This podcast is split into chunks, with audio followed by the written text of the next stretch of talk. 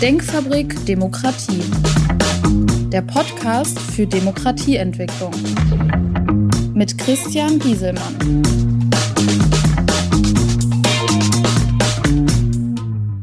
Hallo, mein Name ist Christian Gieselmann. Ich beschäftige mich mit Politik, Wirtschaft, Gesellschaft und am Aspekt Haltung und Verantwortung.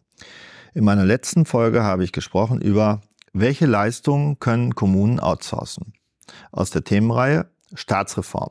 Was muss in den Organisationen geändert werden? Nicht nur meckern, was alles schlecht läuft.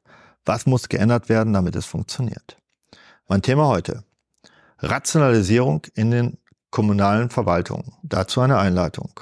In der freien Wirtschaft gibt es kontinuierliche Rationalisierungsmaßnahmen, um weiter wettbewerbsfähig zu sein. Dies ist keine natürliche Maßnahme in der Verwaltung, auch nicht auf kommunaler Ebene. Es werden Planstellen geschaffen für neue Aufgaben. Alte Aufgaben werden in der Regel deshalb nicht aufgegeben oder auf ein Minimum beschränkt.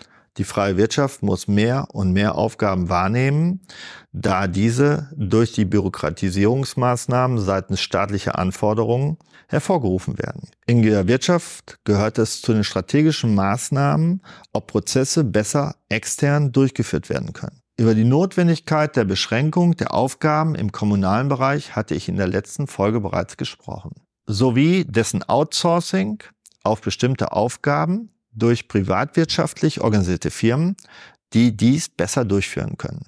Meine These. Wenn die Kommunen permanente Rationalisierungsmaßnahmen in ihren Aufgabenbereichen durchführen, dann wird die Verwaltung weniger Mitarbeiter und somit weniger Kosten verursachen, ohne dass es spürbare Leistungseinbußen gegenüber den Bürgerleistungen gibt. Wie kann eine Rationalisierung der kommunalen Aufgaben stattfinden? Die Digitalisierung ist hier der Schlüssel für alles.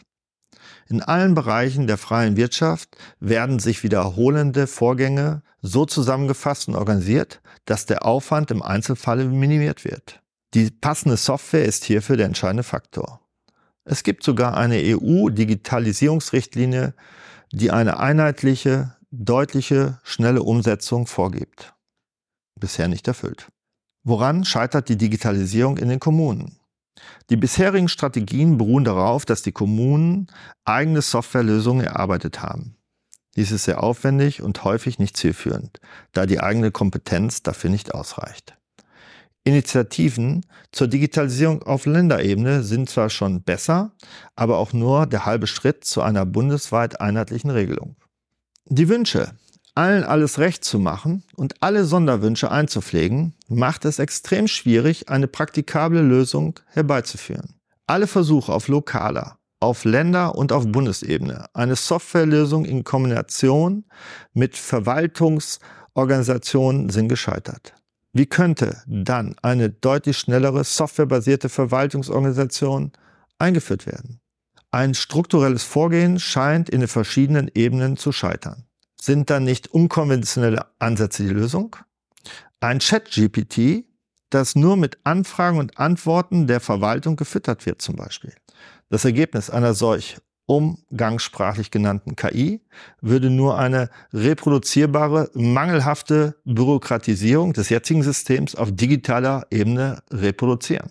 Die Erkenntnis daraus und somit die passende Lösung wäre eine gezielte Fütterung eines Systems mit unbürokratisch schnellen Entscheidungen zwecks eindeutiger, effektiver digitaler Lösungen für den Bürger. Eine interne Weiterleitung in Echtzeit der Bürgeranfragen an die anderen mit involvierten Behörden würde alle Vorgänge beschleunigen. Theoretisch gäbe es eine Antwort an den Bürger zu seinem Anliegen in Echtzeit. Noch besser sogar eine Entscheidung, die begründet ist. Was für ein Traum. Wie kann das im Detail umgesetzt werden? Auch wie bei ChatGPT gibt es falsche, ungenaue, unvollständige Antworten.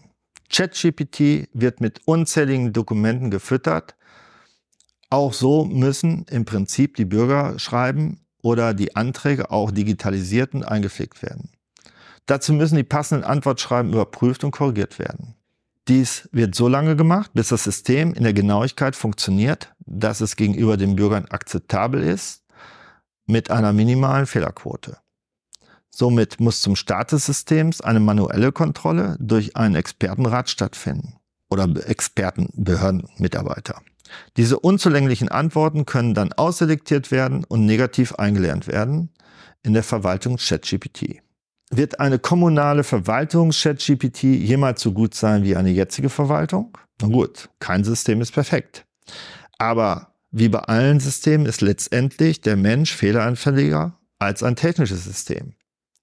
Ein technisches System kann verbessert werden. Natürlich kann irgendwann eine Fehlentscheidung auch durch ein technisches System hervorgerufen werden.